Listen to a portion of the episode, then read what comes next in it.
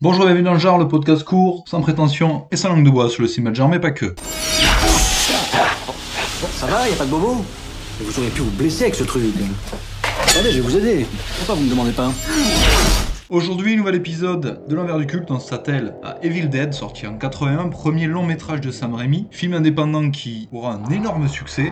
Le film à la base a coûté 75 000 dollars. Un film totalement fou, inventif, mélangeant gore et humour, moins évidemment que le deuxième, mais quand même c'est bien présent. Film qui a été tourné dans le Tennessee et dans le Michigan. Faut savoir que Sam Raimi a utilisé sa propre voiture, la fameuse Oldsmobile qu'on voit dans le film, c'est la sienne. Le tournage en tant que tel a duré 12 semaines, mais au final, tournage plus montage, tout ça se sera étalé sur quasiment 3 ans, ce qui est énorme pour un film. Le tournage, justement, revenons-y, qui a été très douloureux, on peut le dire. Les acteurs se sont blessés. Les premiers jours de tournage, l'équipe s'est même perdue dans les bois. On connaît évidemment la fameuse anecdote des lentilles de contact, qui est extrêmement douloureuse, et qui faisait qu'on pouvait pas les porter plus de 15 minutes. L'équipe a eu extrêmement froid dans ces bois d'ailleurs. Faut savoir par contre que la cabane était vraiment abandonnée. Joel Cohen, oui, Joel Cohen participera au montage. Il se liera d'ailleurs amitié avec Sam Raimi. Joel Cohen s'inspirera d'ailleurs de pas mal d'idées, notamment d'idées autour, de la, autour du marketing pour son premier film Blood Simple. D'ailleurs, c'est Sam Raimi derrière la voix du démon. On connaît aussi l'anecdote qui veut que toute l'équipe en fait de tournage, que ce soit les acteurs, les techniciens, étaient tous soit des amis,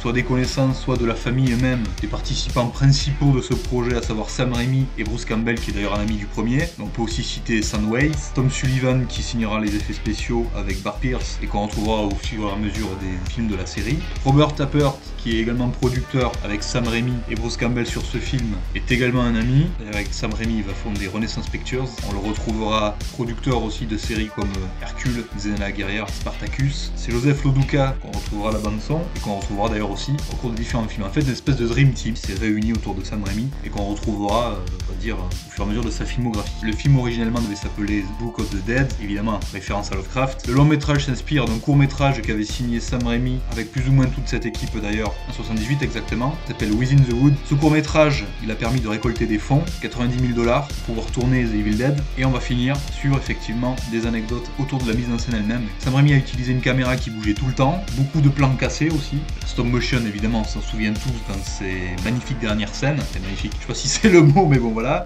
et euh, certaines scènes étaient utilisées en fait euh, en utilisant un vélo à pleine vitesse, un peu comme un rail de travelling si vous voulez, notamment lors des scènes d'attaque des démons. Je lis mon petit carnet et je m'aperçois que j'ai oublié plein d'anecdotes, enfin plein, deux en l'occurrence. Tous les sons n'ont pas été enregistrés en temps réel, donc il a été nécessaire de les réenregistrer en post-production. Il faut savoir que Stephen King soutiendra le film, film d'ailleurs qu'il adore. Voilà, pour The Evil Dead. Quant à moi, je vous dis bah, évidemment à demain, hein, pour une nouvelle paire du genre.